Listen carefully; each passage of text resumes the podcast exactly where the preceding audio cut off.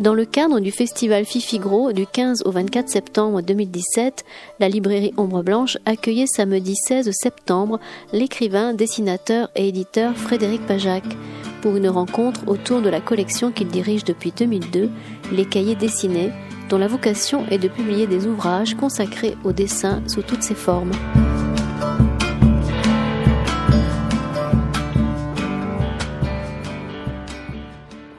Bonjour à, toutes et à tous, mais on, est heureux de vous accueillir ici à Ombre Blanche. C'est la première année donc avec le Festival Groland qu'on euh, c'est premier partenariat, donc on est très heureux de ce partenariat et d'accueillir euh, pour sa collection Les Cahiers dessinés euh, Frédéric Pajac. Je vous rappelle qu'il y a l'exposition Roland Topor qui, a, qui est aux, abattoirs que, que vous pouvez découvrir dès maintenant. Euh, que, comment?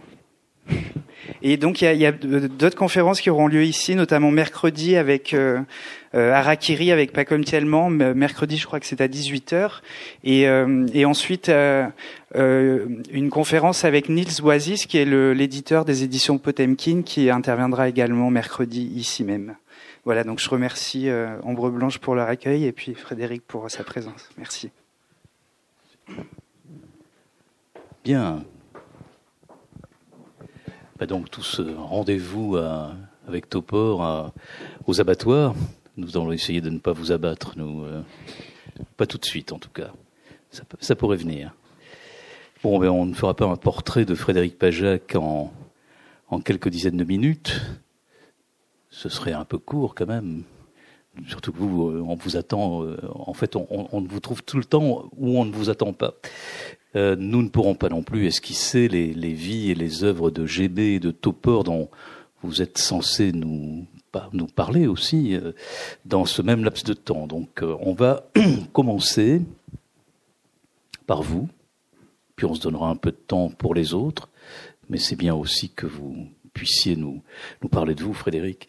Donc, Frédéric, en tant qu'auteur, auteur lui-même, fait de, de traces diverses, beaucoup de traces finalement, et de traces que vous révélez petit à petit, euh, de traces qui sont de, votre histoire intime et, familiale, qui sont peut-être aussi plus encore les traces d'une d'une histoire plus grande, celle du XXe siècle, euh, cette histoire dont, euh, nous sommes en quelque sorte tous les héritiers, quelle que soit notre notre génération. On parlera d'ailleurs de, peut-être de questions de génération.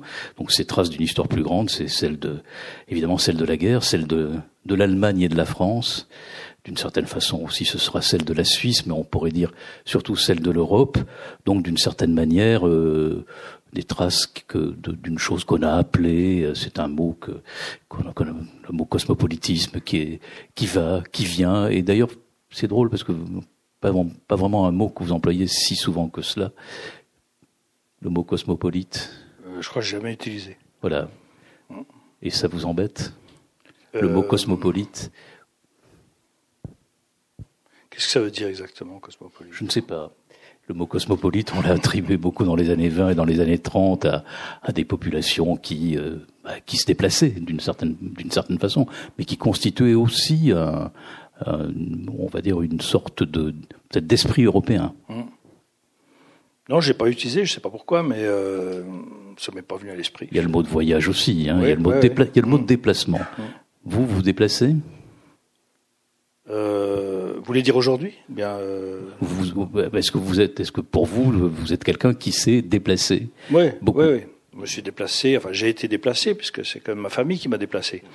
Euh, effectivement, euh, moi j'ai des parents euh, alsaciens et euh, j'ai eu un père peintre et, et, mon père avait cette manie de, de, déménager à peu près chaque année, voire deux fois dans l'année. Donc euh, déménager, je connais que ça. au fond, ce qui, est, ce, qui est, ce qui est curieux quand on déménage, c'est qu'on n'a pas d'amis. On n'a pas le temps de se faire des amis. Je dis à l'école. Hein. Donc, euh, on, arrive quelque part, on essaye tout de même de s'intégrer un peu, mais à peine on s'est intégré, à peine on s'est fait des, copains, des amis, qu'on on, part, quoi. Et on part, on change de pays. Donc, euh, Est-ce que c'est du cosmopolitisme? Sûrement. Du nomadisme? Oui, c'est une forme de. Ouais. En tout cas, euh, moi j'ai un peu eu. J'ai un peu cette, euh, cette, cette, envie de bougeotte comme ça que, que, mon père avait. quoi.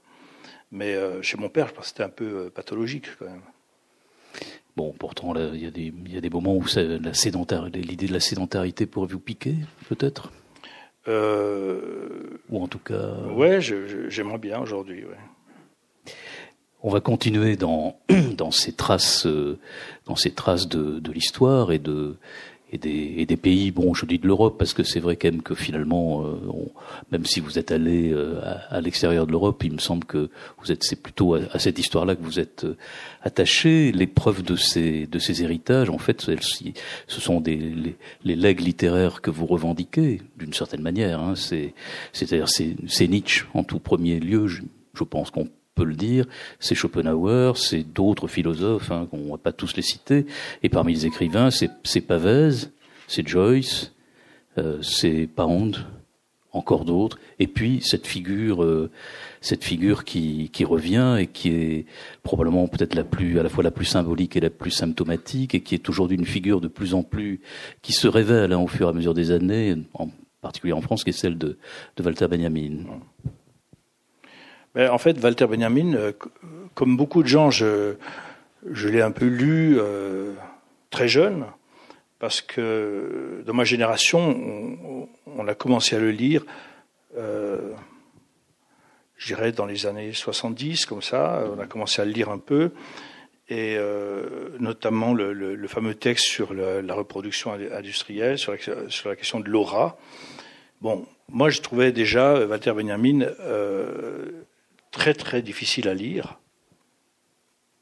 Euh, alors, au fond, je l'avais oublié. C'est pas quelqu'un qui m'a vraiment intéressé.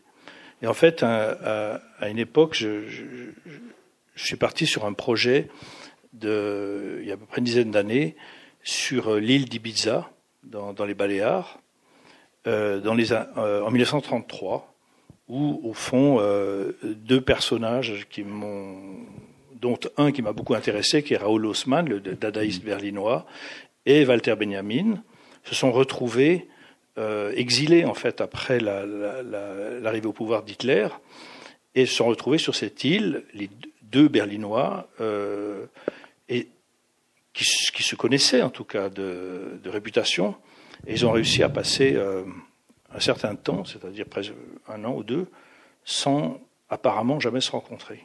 Pourtant, c'était une, île, euh, c'était pas l'Ibiza d'aujourd'hui, c'était une île euh, sauvage. Enfin, moi, j'avais commencé à écrire tout un projet sur cette rencontre improbable, qui avait été d'ailleurs étudié par un, dénommé Valero, qui est un écrivain espagnol et qui, qui s'était aussi penché là-dessus. Donc, euh, ça n'avait rien de très original, mais enfin, ça m'avait intrigué. Et puis finalement, j'avais laissé tomber ce projet et je me suis mis à relire, euh, mais c'est un peu ce que j'ai fait dans tous mes livres, c'est-à-dire que tout à coup, je me suis mis à relire des livres que j'avais lus euh, très jeune, c'est-à-dire entre, entre 18 et 25 ans, et des livres que, que j'ai lus, mais sans forcément bien les comprendre. Et, Walter Benjamin, ben, j'en avais une idée euh, très, très vague, quoi. Et puis, pour moi, c'était quelqu'un d'assez obscur qu'il est en partie resté d'ailleurs. Mais euh, au fond, je me suis plus intéressé à pour le pour le relire, je me suis intéressé à son à son destin, à son à son histoire personnelle, à, justement à son, son, errance puisqu'il est il est parti de Berlin à cause de. Mais c'était déjà un voyageur, c'était déjà quelqu'un euh, avant 33, c'était déjà quelqu'un qui, qui aimait le voyage et, et, et pour qui l'écriture était liée au voyage. Et donc ça, ça m'a beaucoup intéressé. Et, comme souvent, ou je dirais presque comme toujours, quand je fais un livre, je, je, reprends le chemin de, celui dont je parle. Ce qui, a, ce qui a un intérêt euh, pour moi déjà comme dessinateur, parce que ça, ça, me remet quand même dans un paysage que je ne connais pas forcément. Et puis, euh, et puis c'est aussi toujours très émouvant de retrouver, se dire, ah ben voilà, il y a, il y a 30 ans, 50 ans, 100 ans euh, ou plus, euh, tel, auteur a été là. Et puis surtout, euh, je pense que, que les écrits sont, sont, souvent liés au lieu. surtout chez ces écrivains voyageurs. Il y a, il y a la, part du. quand je dis voyageur, par exemple, Nietzsche a, passé beaucoup d'années à Turin, et pour lui, Turin était tellement important, et c'est vrai que c'est un, pour bien comprendre Nietzsche, il faut être à Turin, parce qu'il faut comprendre quand il parle de cette ville baroque, cette ville du XVIIe siècle, cette ville qui est, encore une ville assez inconnue en Italie, parce que c'est une ville qui n'est pas une ville romaine ou une ville de la Renaissance, c'est une ville plus tardive. Et, et cet amour fou qu'a qu qu exprimé euh, Nietzsche, notamment dans sa correspondance, essentiellement dans sa correspondance pour Turin, ben, je pense qu'à un moment donné, il faut être à Turin pour, euh, pour le mesurer, pour mesurer cette, euh, cet engouement euh, presque délirant d'ailleurs, hein, parce qu'il y a quelque chose de délirant de cet amour de, de cette ville.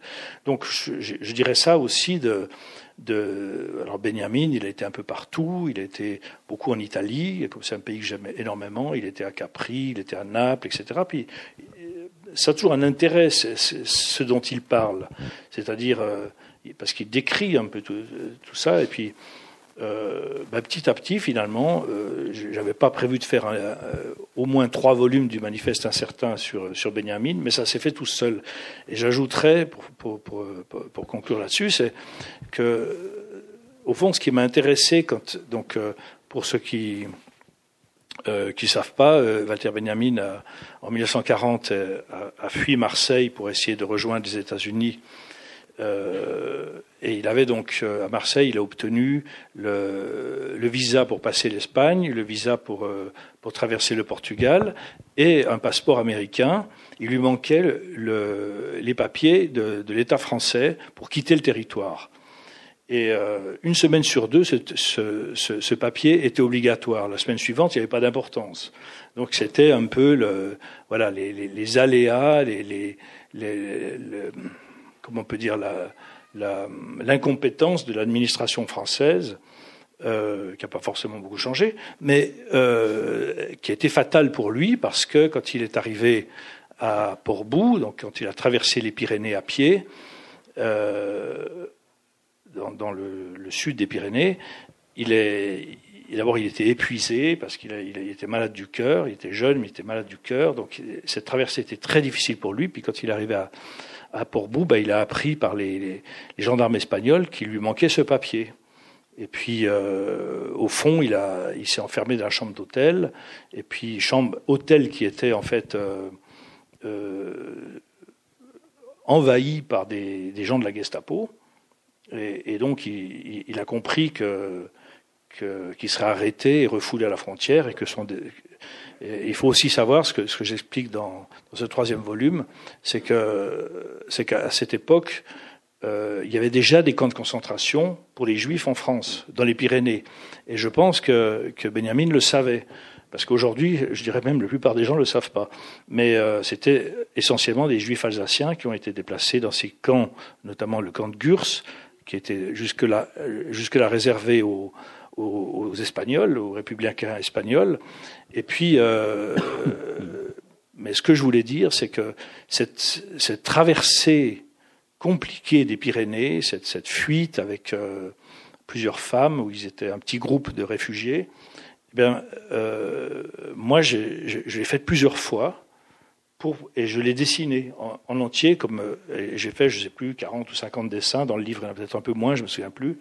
Mais j'ai dessiné ce chemin. Et, dessiner ce chemin, ça veut dire ben, m'approcher d'une certaine manière de, Benjamin. Je dis bien d'une certaine manière parce que le dessin, ce n'est qu'une certaine manière. Mais c'est une manière qui est en plus euh, très difficile parce que euh, je trouve qu'il n'y a rien de plus compliqué que de dessiner un chemin. Parce qu'un chemin, c'est fait de tellement de un chemin, c'est de la terre, c'est des herbes, c'est des cailloux, c'est le ciel, c'est des arbres, c'est des buissons, c'est la perspective, c'est des. Et donc, il y a, graphiquement, c'est très difficile de rendre un chemin. Et puis, ça, ça faisait des années que j'ai que, que, que, que essayé de dessiner un chemin. Et donc là, je me suis dit, je suis obligé de, de, de, de, faire 30 ou 40 dessins de, ce chemin. Et donc, évidemment, en dessinant euh, en partie sur place, ben, ben évidemment, j'ai un sentiment qui n'est pas simplement un sentiment historique ou un sentiment littéraire, qui est un sentiment, euh, je ne sais pas, euh, visuel, quoi. Merci pour cette. On voit, déjà que ce qui vous préoccupe aussi, comme peut-être d'ailleurs Benjamin, c'est on va dire un certain art de, de l'errance ou de la digression ou de on dit hein, c'est ce qu'on dit de Benjamin qui a aussi quelque chose de très fragmentaire. En tout cas ça l'est dans l'œuvre telle qu'elle est encore euh, en gestation en, en langue française, hein, de, parce que c'est une œuvre tout à fait prolifique et, et dont euh, l'édition française finalement elle la, elle la balbutie depuis bah, depuis le depuis les années 70. Hein, je, parce qu'en fait la première édition était date de, du début des années 70, c'était chez Maurice Nadeau. Oui, parce qu'il n'y a pas une œuvre complète publiée en français. Elle, elle est à peine commencée, et, elle, elle n'arrive pas. Et en fait, les, les, Français attendent. Euh, Enfin, maintenant, je crois qu'il est dans le domaine public, mais au fond, il n'y a pas une, il n'y a pas un ordre de marche de l'édition, et, et, et, ça pose un problème parce que tous les éditeurs publient des fragments de Benjamin, mais pour avoir une idée de Benjamin, c'est assez compliqué. comme une idée de chemin. Donc, euh, bon, alors on regardera, on regardera vos chemins, comme on regarde aussi vos vos arbres. Et, et donc ces, ces, ces images, et, et, ces mots, vous avez commencé à les publier. Euh, on va revenir à vous. Vous avez commencé à les publier euh, vers la fin des années 90 et donc à, commencer par, si on accepte ce roman que vous avez publié en, en Suisse et qui lui était un roman sans sans images.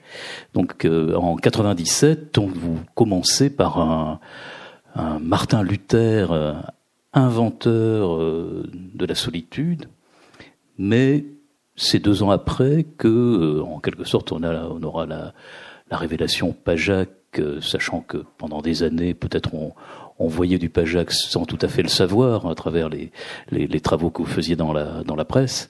Euh, c'est la, publication de l'immense solitude, un livre très singulier, vraiment pas ordinaire, ni tout à fait un livre d'image, ni tout à fait un livre de texte, un livre de Pajac, le premier témoignage ou le second témoignage, pardon, d'un Pajac que nous connaissons aujourd'hui à travers euh, un grand nombre finalement de, publications où la plupart du temps vous euh, mêlez euh, texte et dessin.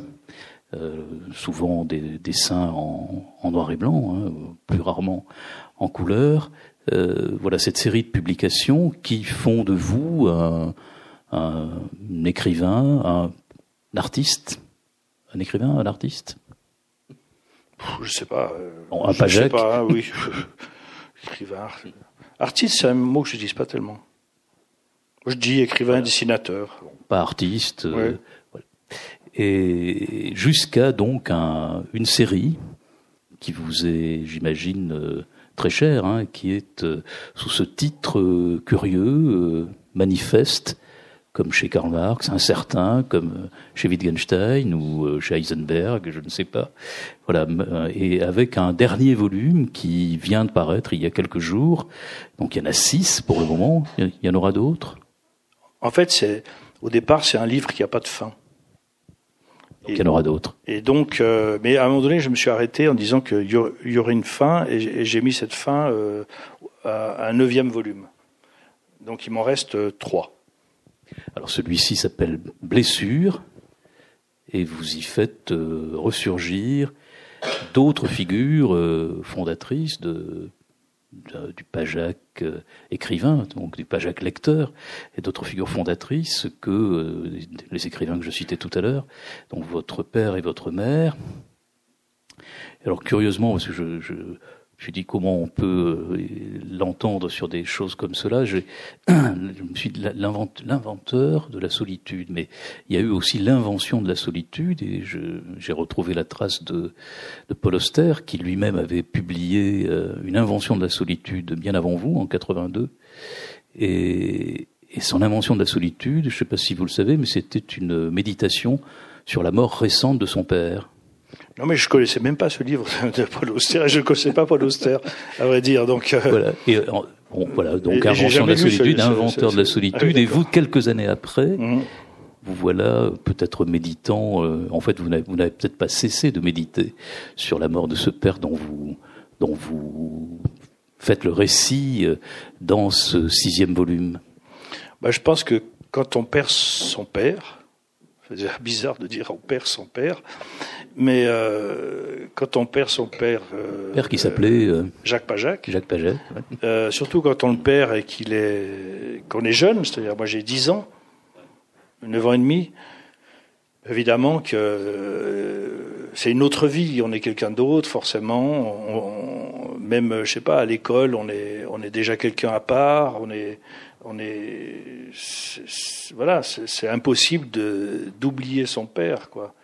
Euh, et, et, par contre, euh, c'est difficile d'exprimer sur le moment ce qu'on ce qu'on ressent. Enfin, c'est même impossible. On, dit très peu de choses. Et, ben voilà, moi j'ai attendu d'avoir 60 ans pour euh, pour en dire un peu quelque chose, quoi. Mais au fond, pendant ces 60, pendant ces 50 ans, finalement, euh, j'ai jamais oublié mon père. Enfin, j'ai jamais cessé de penser à lui, et je dirais même qu'il n'a jamais cessé de penser à moi. Il y a deux, accidents d'ailleurs dans ce manifeste, un certain volume 6.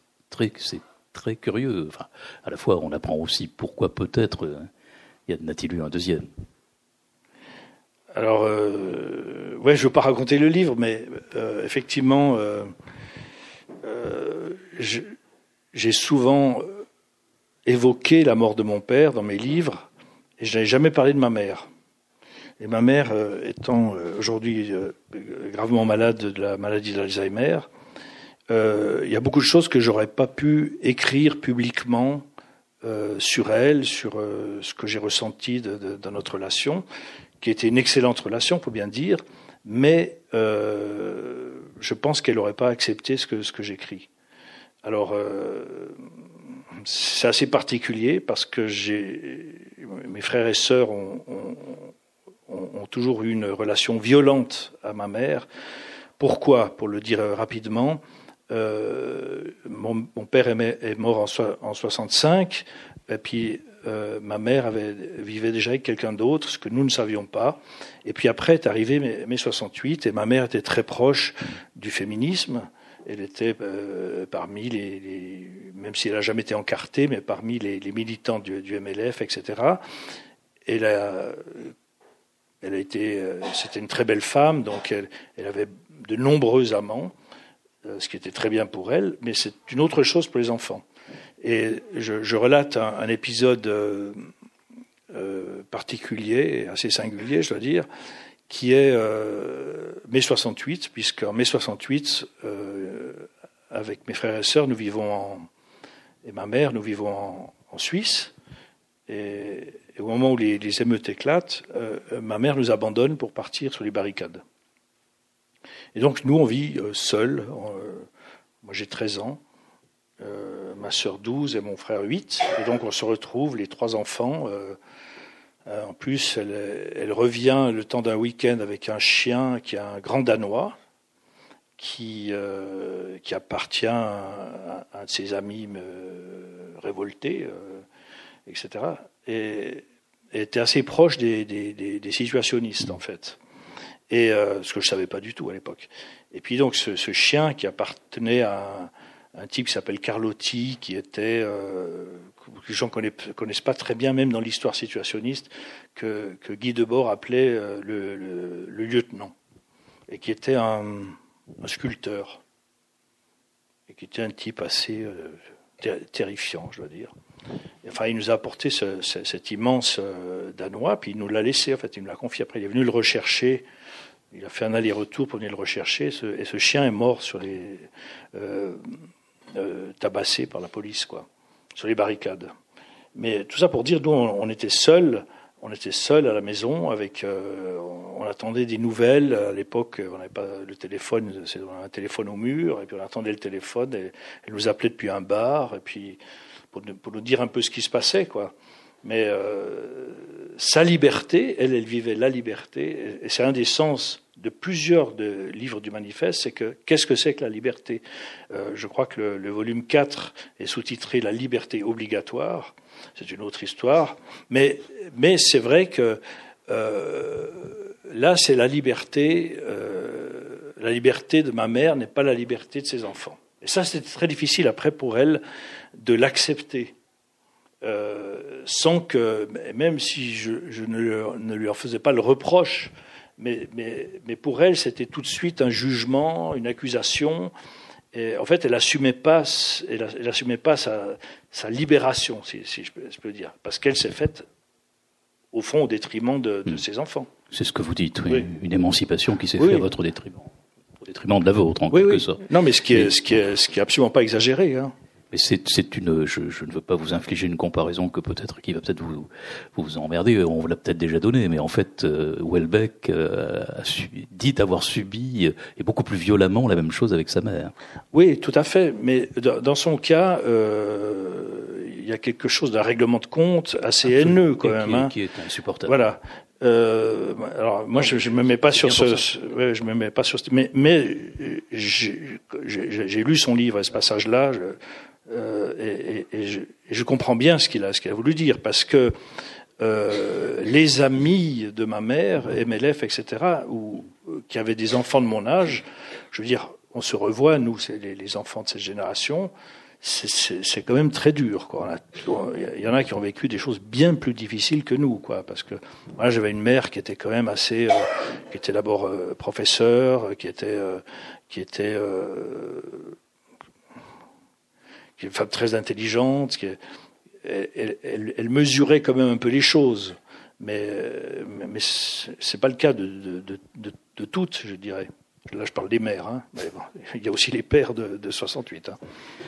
Bon, nous, nous, allons quitter le, le, manifeste 6 et puis de toute façon surtout ne pas donner l'impression qu'en fait vos, vos, livres soient en quelque sorte que ce soit des récits. Vos livres sont, sont des, pardonnerez, peut-être des, des bouts de choses agrégés qui sont du récit, de la méditation, de l'essai, et, et, tout cela forme, compose à chaque fois un livre nouveau dans lequel on a des mots, des phrases, euh, des dessins, mais qui ne se résument absolument pas euh, à la forme, on va dire, presque rétractée du récit.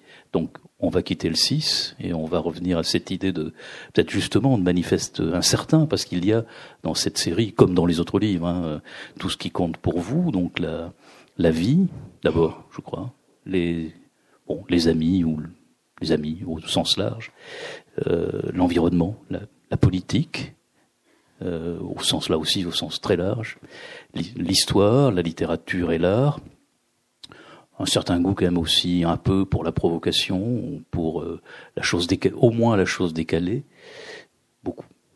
Une aversion pour le conformisme, une très grande aversion pour le conformisme et pour la bourgeoisie. Voilà. Est-ce que c'est, est-ce que c'est cela pour vous la manifestation de votre engagement à vous, si tant est que, parce que le mot engagement, c'est pareil, on ne voit pas plus que le mot cosmopolite, mais est-ce qu'il y aurait quelque chose de cet ordre-là? Moi, je ressens les choses comme un. Je me ressens comme quelqu'un de. de d'éparpillé, quoi. De. d'éclaté. Et, ce que j'essaye de faire, c'est donner un sens à cet éparpillement. C'est que je, je pense qu'il y a, il y a une. Il y a un chemin. Il y a, il y a peut-être une vérité, enfin ma vérité en tout cas que je j'ai pas encore trouvée, mais je, sais qu'elle existe. Je sais que tout ça a un sens. Et c'est pour ça que je me suis donné plusieurs euh, volumes pour essayer, non pas de tout de suite essayer de rassembler euh, les fragments, mais au contraire de les exposer pour après tenter de, leur donner un sens. Et, j'espère, mais je ne le sais pas, qu'au neuvième volume, euh, tout s'éclairera pour moi. Bon, vous, parmi ces, toutes ces lectures qui, qui composent ce parcours hein, et qui nous éclairent petit à petit, puis en fait ça nous éclaire, puis on tourne une page. C'est c'est un peu le sens du c'est comme dans le dessin, hein, il y a du clair et de l'obscur. Euh, donc parmi tous ces philosophes que vous avez lus, évidemment euh, en premier lieu euh, Nietzsche, qui sont souvent des philosophes du 19e d'ailleurs, hein, mmh. Nietzsche, Schopenhauer, euh, il y a Karl Marx, voilà, vous trouvez chez Marx euh, bien des points de, à la fois de certitude et surtout d'une certaine inventivité. Vous dites une grande intuition Et en fait, ce que vous n'aimez pas, c'est plutôt, vous aimez Marx, on dirait. Ce que vous n'aimez pas, c'est plutôt ceux qui, c'est plutôt les marxistes souvent, hein, enfin ceux qui ont suivi, ou encore moins les encore moins les trotskistes, encore moins, enfin tous les militants. Ça dépend. J'exagère. Euh, mais en tout cas, ce que vous aimeriez, c'est qu'on soit moins oublieux euh, d'autres théoriciens, et particulièrement des théoriciens de l'anarchie. Oui, mais je dirais, oui, des théoriciens de l'anarchie, mais je dirais que euh, une, des grandes qualités de Marx, qui n'est pas celle des marxistes, c'est que c'est un écrivain.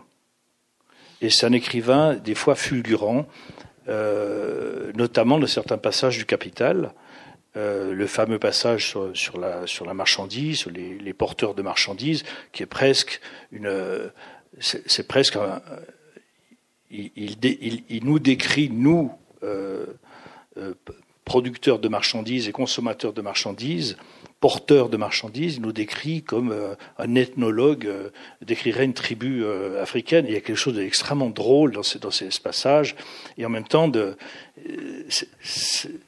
il est un écrivain. Je dis souvent qu'il faut bien lire les notes de, Marx parce que tout son humour est dans ses notes. Parce que je, crois que c'est il y, a, une forme d'humour. Il se prend pas, il se rend pas au sérieux. Et le problème, c'est que, que ceux qui lui ont, voyez, si par exemple aujourd'hui on, reproduisait un éditeur fou reproduisait les tracts de gauchistes, de, je sais pas, la cause du peuple ou tous ces trucs, euh, tout, ce charabia maoïste. Mais euh, je parle pas de Sartre, hein, je parle même euh, et, et qu'il y a eu un charabia maoïste, mais je, parle de tout ce qui s'est publié dans toutes ces années 70, 60, etc. Mais on, on est sidéré, quoi. Ça n'a rien à voir avec Marx, ça n'a rien à voir avec son écriture, avec son style, avec son humour, avec son, avec son sens de la contradiction, avec sa. C'est un chercheur, Marx. C'est pas quelqu'un qui a trouvé tout de suite euh, euh le sens de l'histoire. Il a, il, il, a balbutié les manuscrits de 44. C'est, c'est, ça reste un, texte incertain, je dirais, assez complexe qu'on peut pas euh, résumer comme ça en, en, en deux lignes. Euh, alors, moi, j'aime bien certains auteurs euh, anarchistes que, que, que j'ai lus, mais je les trouve plus. Euh, je les trouve quand même assez dogmatiques, quoi. Je, les trouve moins, moins écrivains, quoi. Je pense à Bakounine hein, ou à Proudhon, qui, sont. Je les trouve. Je, je, trouve pas les qualités de, de Marx. De l'écriture là. Et puis, il euh, faut pas oublier que, que Marx est un écrivain. C'est comme ça qu'il s'est exprimé. Et, et, le problème des anarchistes, c'est qu'ils, qu pour moi, ils n'ont pas renouvelé. Ok, on, attaque l'État, mais qu'est-ce qu'on fait à la place de l'État euh, euh, Voilà, qu'est-ce que.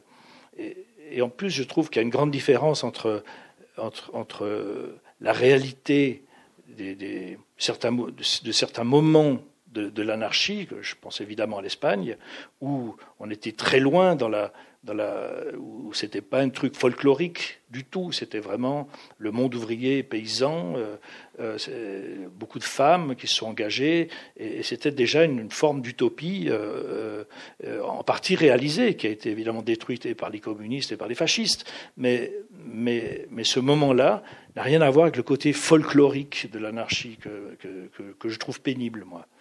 Voilà. Je trouve qu'il y, a toujours un côté... voilà, c'est comme je, je, je, même, même euh, Friedrich Engels, je préfère lire la question du logement, que je trouve toujours un très grand texte, plutôt que, que, que n'importe quel tract gauchiste des années 70. Ça n'a rien à voir pour moi. Et j'ai eu envie de faire une, une, un, livre entier sur Marx, mais à l'époque, mon éditeur m'a déconseillé. D'ailleurs, c'était assez drôle parce que je dis, ah, moi, il me dit, qu'est-ce que tu veux faire? Je dis, ah, je vais faire un livre sur Marx. Il me dit, euh, mais ça intéressera personne. Tu vas pas vendre un livre. Et juste après, Jacques Attali, je crois, ou un de ses, auteurs, entre guillemets, a fait un livre, euh, une biographie sur que je n'ai pas lu d'ailleurs, mais euh, qui a en tout cas euh, fait beaucoup de bruit. Quoi. Mais je suis sûr qu'on peut parler une fois de Marx de façon critique aussi. Hein. Moi, je suis pas un marxiste, mais je, suis sûr qu'on peut dire quelque chose de lui, de son époque et tout ça, qui, qui est, qui est au-delà de, voilà, des, des, des, des, lieux communs, quoi. Parce qu'en fait, l'intérêt, quand on, quand on se plonge dans, dans, dans quand moi je me plonge dans la vie et dans la pensée d'un auteur, ça allait pour Gobineau, ça allait pour, euh, pour Pound, c'est que j'essaie de, de, sortir des lieux communs, de, de, de tout ce qu'on. Mais même, par exemple, euh, quand j'ai fait l'immense solitude, je peux vous dire qu'en France, c'était en, 1999 qu'il est paru, en France, le nombre de gens qui pensaient encore que, Nietzsche était un nazi, je veux dire, c'était incroyable, qu'il était antisémite, qu'il était, etc. on baignait là-dedans. Moi, je me souviens que j'étais invité souvent à la télévision à l'époque, et il y a des gens qui m'ont remercié, des journalistes qui m'ont dit, mais enfin quelqu'un qui nous, dit clairement pourquoi Nietzsche n'était pas un nazi et pourquoi il n'était pas antisémite et qui nous donne des sources claires et nettes et qui nous nous embrouille pas là-dessus. Et puis, euh, c'est vrai que pour moi, c'était très important de dire ça. C'était très important de, parce que je souffrais en lisant tous les livres sur, Nietzsche et les commentaires que, que, que personne n'arrive à, à, à, comprendre ce, ce, ce, cette détestation qu'il avait pour l'antisémitisme de Wagner, par exemple. C'est la même chose pour Gobineau. Gobineau ne supportait pas. Le, euh, quand on dit aujourd'hui que Gobineau euh, euh, et l'inventeur du racisme et de l'antisémitisme, euh, ben, lisez Gobineau, il y a trois volumes en Pléiade, lisez-le, regardez s'il y a un mot contre les juifs, euh, au contraire, c'est une apologie des juifs. Donc euh, tout ça, c'est des, on, vit dans des, préjugés, soit parce qu'on lit pas assez, soit parce qu'on on, on, lit des livres qui sont trop convenus, quoi. Et, et je dirais qu'en tout cas, ce qui m'intéresse, moi, c'est pas seulement de relire des livres que, que, que j'ai lus ou pas compris dans ma jeunesse, c'est d'essayer, d'une part, de voir ce que j'ai pas compris et d'essayer de les rendre, de rendre explicites les choses pour les autres, pour mes lecteurs, mais pour moi-même d'abord. Et puis d'être le plus clair possible, de pas, euh, voilà, je suis pas dans, dans euh, je sais pas d'enfumer les gens, quoi.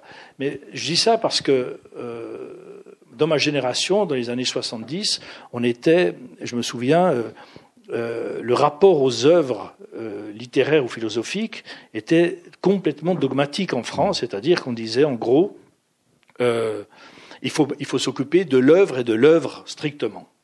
Il faut être dans, la, dans le texte. Très formaliste. Et puis, euh, moi, j'ai toujours été contre. J'ai jamais compris pourquoi. je me souviens d'avoir eu beaucoup de discussions. On disait, mais euh, euh, la biographie n'a pas d'intérêt. Euh, on s'en fout que, que, que, Nietzsche ait été euh, là ou là.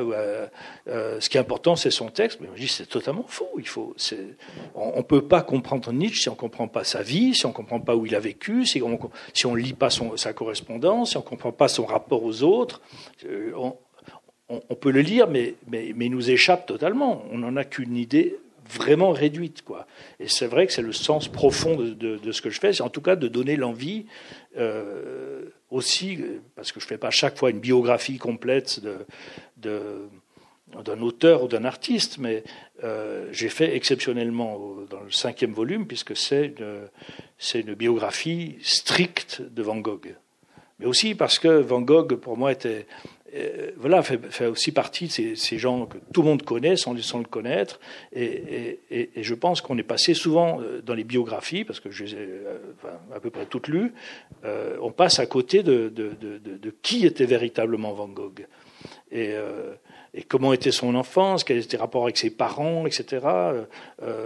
Comment ce type qui, que tout le monde a jugé comme un raté, que ce soit sa famille, que ce soit, y compris ses amis, euh, les marchands, euh, euh, et, même les, religieux.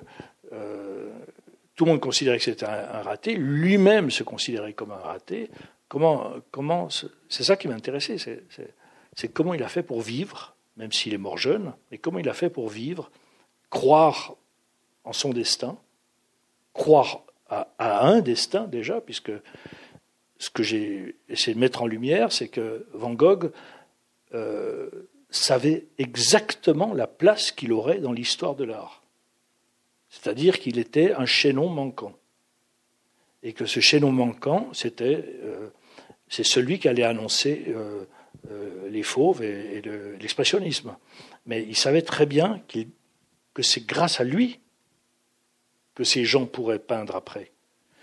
Et ça, c'est étonnant. De, et, je trouve qu'on ne le dit pas assez, parce qu'on le fait passer pour un fou, pour un, marginal. Mais d'abord, moi, j'ai montré un Van Gogh qui est extrêmement cultivé, qui parle plusieurs langues, qui lit, qui est un, grand lecteur de philosophie, de, théologie évidemment, de, romans et de tous ses, de tous ses contemporains, Zola, compagnie. Donc il, il, lit beaucoup et, il connaît très bien l'histoire de l'art. Et, d'ailleurs, une chose qui, je, le cite de, mémoire, mais par exemple, il dit, euh, quand il est jeune, il dit on ne peut pas comprendre. Il dit exactement ce que je dis, hein. enfin, je dis exactement ce qu'il dit pour être exact, mais il dit euh, on ne peut pas comprendre un peintre si on n'a pas lu, euh, si on ne connaît pas sa vie.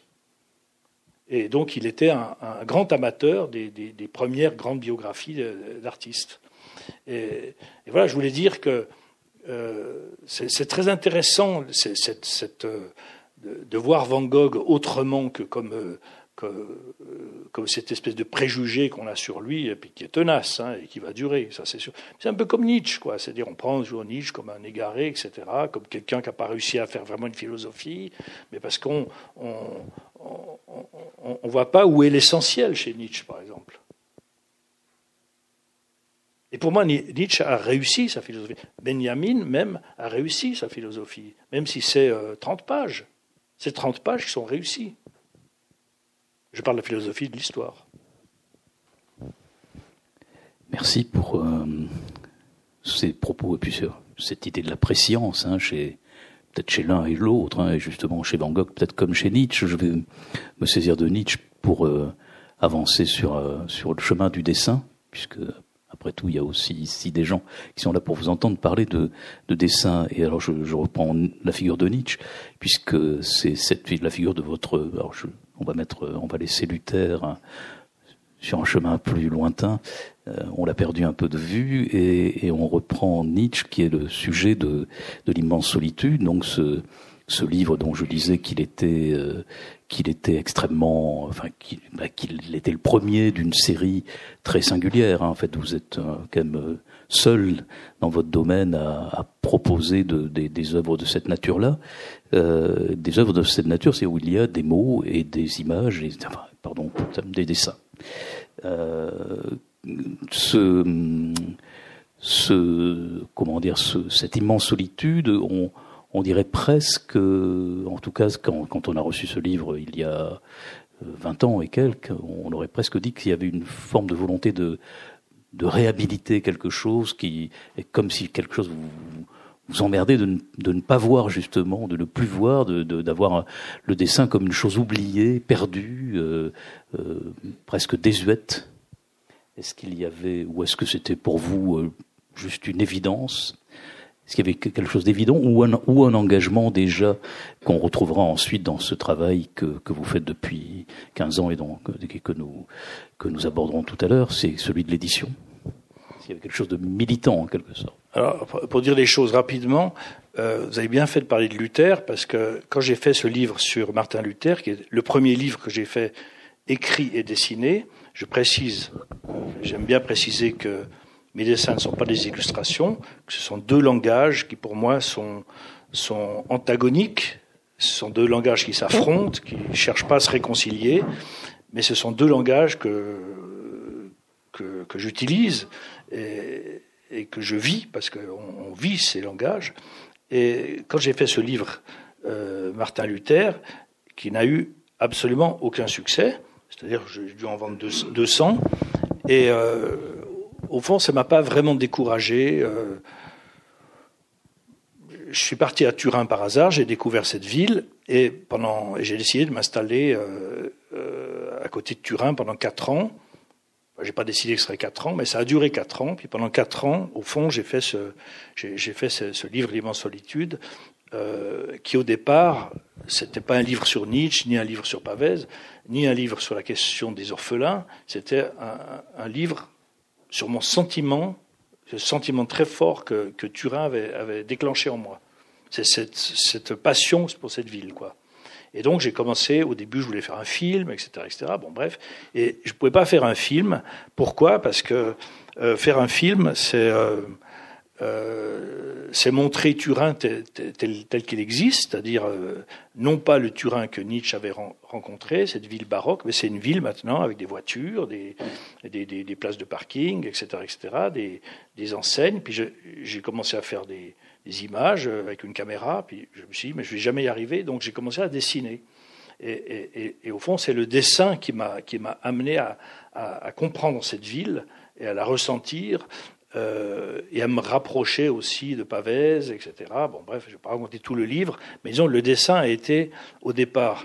Et quand le livre est sorti, euh, ça a été un miracle que je trouve un éditeur, et cet éditeur euh, euh était les presses universitaires de France, qui n'avaient jamais édité un seul dessin.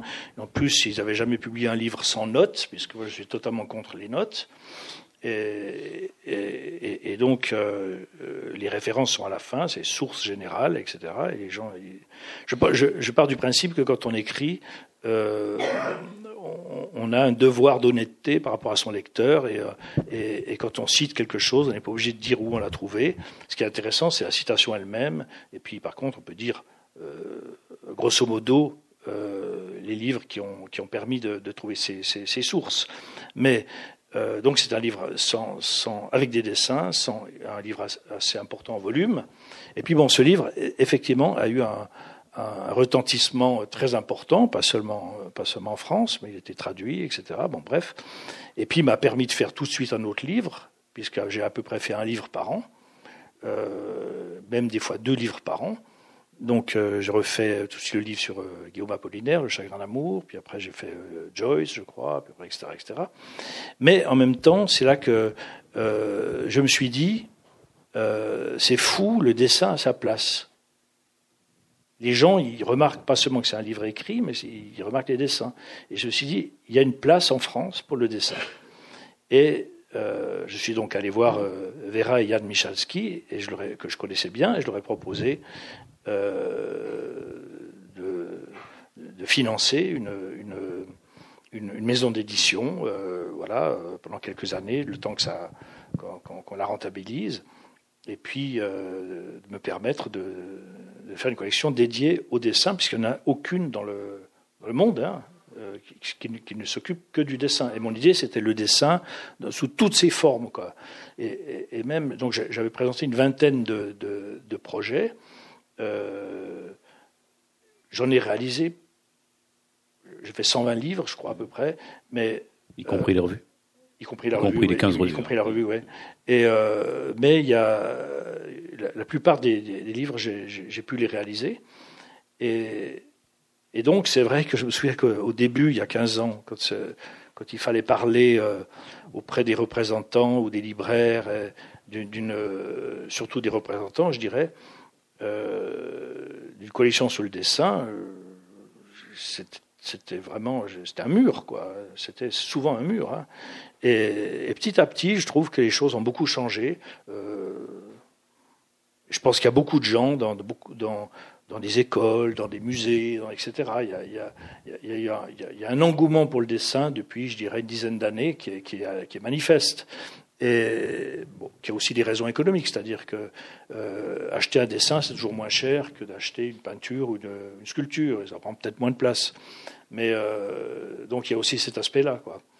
Mais euh, voilà, l'idée, c'était de, publier des auteurs vivants et des auteurs morts ou des auteurs même oubliés. Quoi. Et, la question de l'oubli est très importante. Donc je rappelle que vous avez commencé d'abord par une, par une revue, hein, c'est ça, non? Le cahier dessiné, c'était d'abord une revue ou tout de suite il y a eu des... Ah, alors le, le, le la, première, la, la première saison, c'est on, on, a sorti euh, cinq livres plus une revue.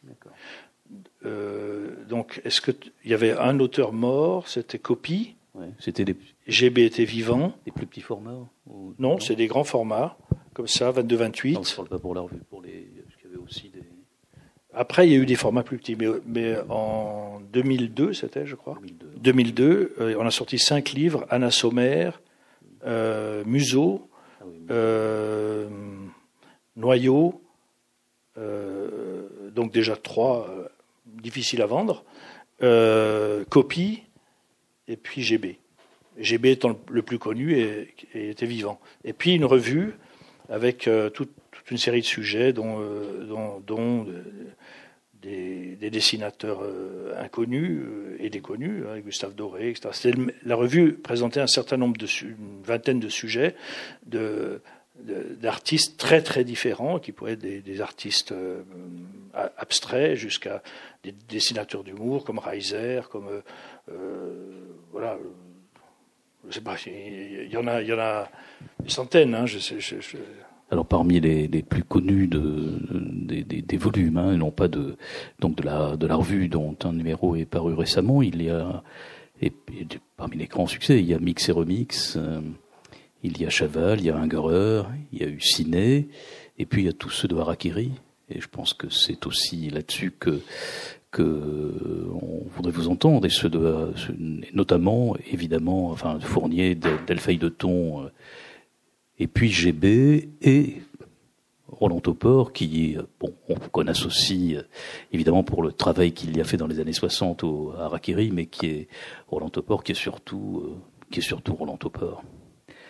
Alors, je, crois que il y a parmi ces, donc parmi ces artistes il y en a deux qui vous sont particulièrement chers. Bon, je crois que c'est GB et Topor pour des raisons euh, peut-être différentes. GB euh, peut-être aussi pour des raisons personnelles. Topor, on va dire, euh, peut-être pour une admiration euh, sans borne. Moi, je suis pas quelqu'un qui admire, à vrai dire. Je, je suis quelqu'un qui, qui s'étonne plutôt. Non, mais je suis pas. j'ai pas de rapport d'admiration. Mais ce que j'aime, c'est l'étrangeté que j'aime, y compris. euh, On parlait de Nietzsche, mais euh, pour moi, Nietzsche, c'est ce qui, m'intrigue, euh, c'est ce que ça provoque, c'est ce que je ne suis pas en fait. Et, je dirais que chez les dessinateurs, c'est cette étrangeté qui, me plaît. Alors évidemment, pour parler de Topor, Topor, mon- père avait déjà des livres de Topor, le tout premier, et, et Ungerer aussi, et Ciné. Mon père qui était peintre, mais il avait, il s'intéressait beaucoup. Et d'ailleurs, c'est aussi, je, fais une petite, petite parenthèse, mais c'est parce que j'ai eu un père qui s'intéressait à, à autre chose que la peinture, à la littérature, à la science, au cinéma, etc., etc. Par la suite, j'ai rencontré énormément d'artistes vivants et je me suis toujours aperçu qu'ils étaient exactement comme mon père, c'est-à-dire que on dit bête comme un peintre, mais euh, les peintres sont au contraire très cultivés. Il n'y a pas que Van Gogh qui était cultivé, mais les peintres lisent beaucoup, s'intéressent à des domaines euh, très différents des leurs, euh, la musique, etc. Donc l'architecture, etc. Et puis euh, donc dans la bibliothèque de mon père, il y avait un certain nombre de livres, il y avait Steinberg, il y avait euh, etc. Et, évidemment, ça m'a marqué parce que j'ai grandi plutôt avec ça qu'avec les Schtroumpfs et, et Astérix. Et, et, même après, quand, quand, quand, quand ma fille est née, je, lui, je, lui ai, je lui ai fait lire les Tommy Ungerer plutôt que je sais pas quel, quel truc. Quoi. Mais, euh, donc Topor, il est, je, le connaissais, et puis euh, j'étais assez ému par son dessin un peu maladroit, avec son, son bonhomme et tout ça. Euh, après, j'avais acheté les masochistes. Et j'étais allé à Paris, j'étais jeune, je avoir 15-16 ans, j'étais monté à Paris, j'étais allé chez Losfeld, je crois, euh, qui avait une euh, pignon sur rue, on pouvait acheter ses bouquins, puis c'était c'était un peu comme si on achetait des, des trucs interdits, un peu, enfin, en tout cas, tout le monde achetait pas ça, quoi. Puis c'était des jolis petits livres, tout ça, j'ai- j'ai- j'aimais beaucoup ça. Et puis après, effectivement, Topor, euh, moi je lisais peu Harakiri, mais euh, Topor, je l'ai redécouvert par euh, par des livres en fait, par, des livres plus importants quoi, et par des, expositions et tout ça. Et, après, j'ai, je, pense dans les années 75, il, a changé de, de son style a évolué, c'est-à-dire qu'il a, il a commencé à, à dessiner pour des galeries, donc il a, il a, il a fait des dessins où il a mélangé une, technique qui est pas si courante, qui est de prendre de l'encre de Chine avec des, des, petits croisillons, euh, des hachures, etc., et du crayon de couleur. Donc, ce qui est le plus difficile, parce que c'est très laborieux de faire du dessin de couleur, donc il s'est lancé dans quelque chose qui a dû lui prendre un temps fou, et, euh, en même temps qui, a un, effet visuel euh, qui lui a permis d'exprimer des choses, à mon avis, dans son ce que, je qualifierais de métaphysique, hein, dans, un esprit métaphysique, que le, noir-blanc n'exprime pas de la même manière. Quoi. Donc il y, a, un saut dans, le dessin de Topor qui est, extraordinaire et qui n'est pas. Euh, là, je parle des projets des cas dessinés, mais, mais, pour moi, il faut maintenant montrer euh, ces chefs-d'œuvre-là. Mais il faut montrer vraiment, faut les réunir, faut, faut faire un grand livre pour montrer, parce que Topor a fait beaucoup, beaucoup de choses. Euh, il a écrit, euh, il a fait du cinéma, comme tout le monde sait, il a fait du théâtre, etc. Il a la chanson. Euh, mais ces dessins-là, je pense que c'est probablement ce qu'on ce qu'on voit le moins de lui aujourd'hui, et c'est peut-être ce qui restera vraiment longtemps. Et, je, tiens à dire ça parce que j'ai utilisé le, mot d'oubli. Mais l'oubli, c'est une chose, moi, qui me, qui me, qui me terrifie. Parce que euh, moi, j'ai un père qui est peut-être définitivement oublié ou qui va être définitivement retrouvé.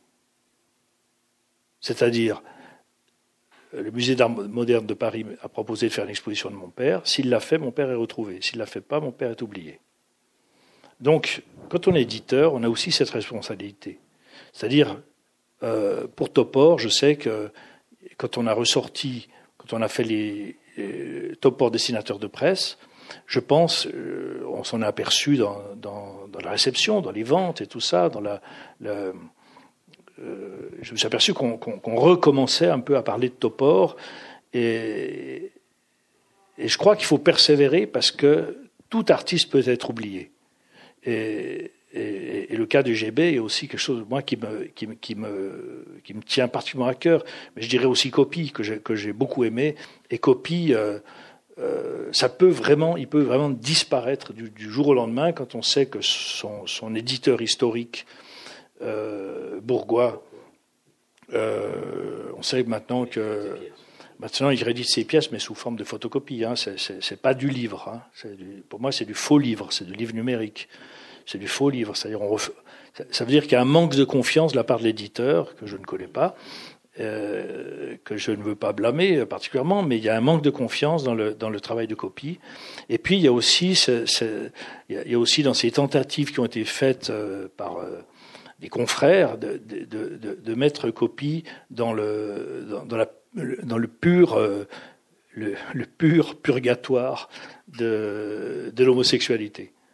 C'est-à-dire quand on fait un livre de, de copie qui, qui s'appelle euh, Vive les PD, euh, voilà, on, on fait pas un livre. D'abord, je pense qu'on trahit beaucoup copie. Je pense que c'est une erreur de faire des livres comme ça. Et puis d'ailleurs, euh, ce livre n'a eu aucun retentissement. Je ne sais pas si même vous l'avez vendu ou si vous l'avez vu, mais, mais, ils sont mis à deux éditeurs pour le faire, et ils en ont fait un deuxième volume. Mais euh, pour moi, c'est vraiment, c'est une c'est une trahison un peu aussi. Donc je pense que, que euh, l'intérêt euh, d'être éditeur, c'est d'abord, je crois qu'il faut être honnête avec, euh, euh avec les personnes qu'on qu publie, qu'on qu veut faire valoir. Il faut, il faut, être, il faut pas les trahir.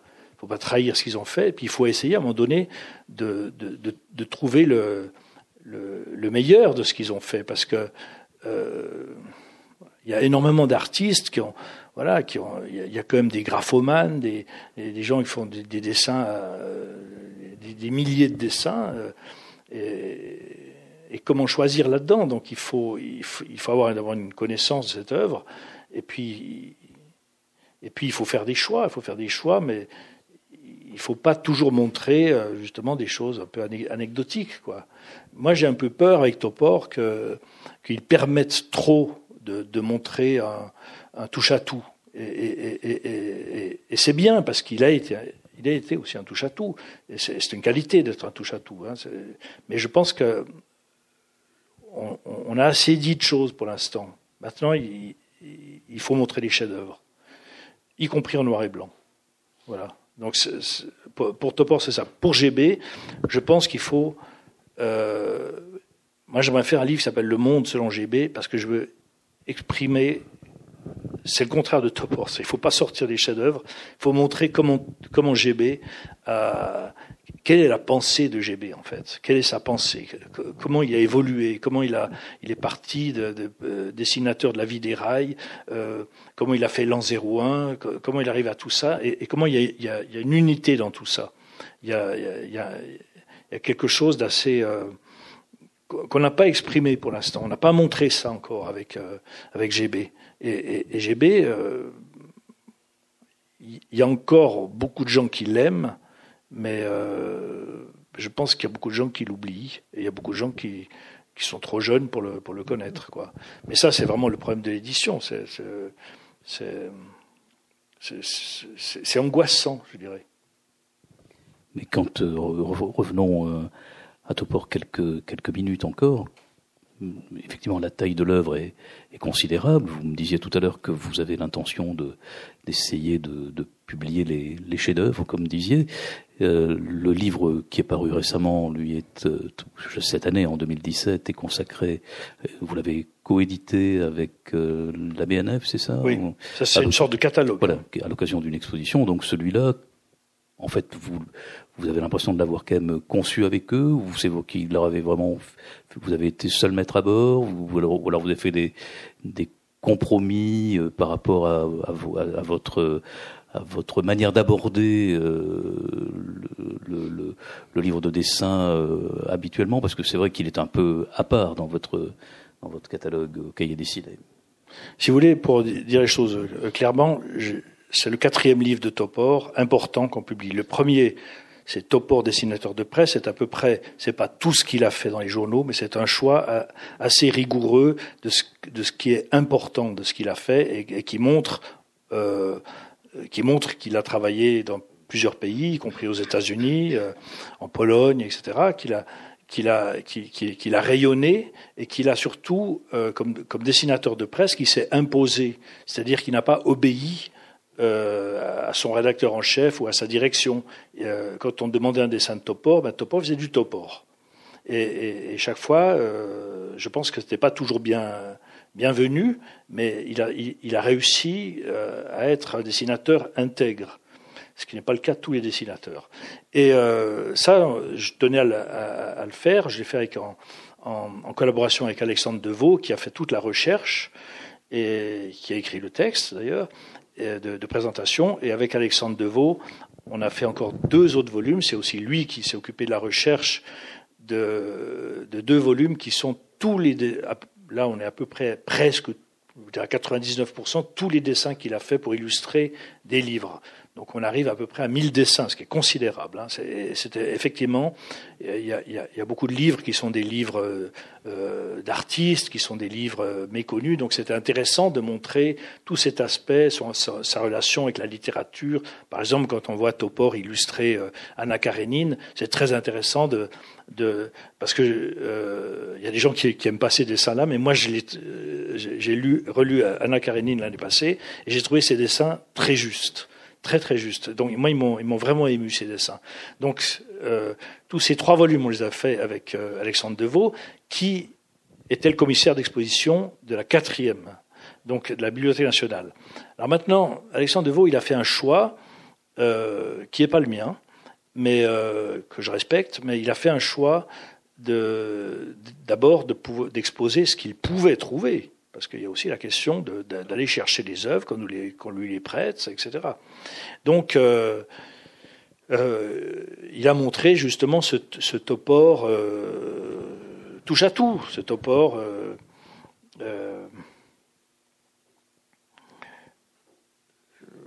Voilà, il y, a, comme on dit, il y a à boire à manger, quoi. Mais la plupart des œuvres sont, sont très intéressantes, mais, mais mais pour moi, c'est un peu la dernière fois, qui, en tout cas comme éditeur, que je, que je veux montrer ça. Ou alors, il faudrait qu'on, qu'on, qu'on, je sais pas, qu'on ait une autre idée. Pour l'instant, moi, je l'ai pas.